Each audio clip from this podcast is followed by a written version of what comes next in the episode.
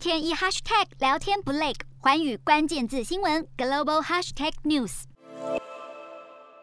好，除了美国前总统川普被社群媒体晋升之外，被晋升的还有巴西总统波索纳洛。波索纳洛曾被称为是巴西川普，一样是语不惊人死不休的作风，就有多篇的发文，因为违反了社群媒体的假消息规范，在脸书、推特还有 YouTube 上遭到了屏蔽。但巴西即将在十月进行总统大选，而波索纳洛目前的民调较低，想要连任势必得打社群战，因此波索纳洛将战场转往了即时通讯软体 Telegram，因为 Telegram 对用户的讯息内容几乎是毫无限制，这也让擅长在社交媒体巩固自己的波索纳洛更是畅所欲言，而这一番操作也为他赢得许多粉丝。但是对手阵营的民调较高，后续的选情会如何的变化，还有待观察。